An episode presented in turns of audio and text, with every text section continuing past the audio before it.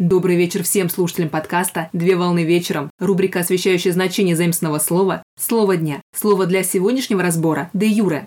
Слово «де юре» с латинского языка «де юре» – юридически «по согласно праву». Де юре – это латинское выражение, которое обозначает положение согласно закону, по праву, юридически, и противопоставляется выражению де факто, которое обозначает фактическое положение дел, на деле, фактически. Правовом значении де юре означает юридически, когда существует определенное правило или норма поведения, закрепленная в том или ином законодательном акте Российской Федерации или международном правовом акте, признаваемый Российской Федерацией. Одновременно с этим де юре противопоставляется термину де факто, где де факто – нечто происходящее на самом деле, по факту. Тем самым де юре – это правило, закрепленное законодательно, теоретически, а де факто – действительное применение правила, практически. В международном праве значение де юре представляет собой официальное и полное признание государства остальными участниками международного сообщества, а де факто представляет собой официальное, но не полное признание государства. В правовом значении де юре представляет собой законодательную норму, а де факто представляет собой реальную практику.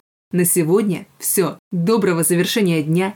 Совмещай приятное с полезным. Данный материал подготовлен на основании информации из открытых источников сети интернет с использованием интернет-словаря иностранных слов.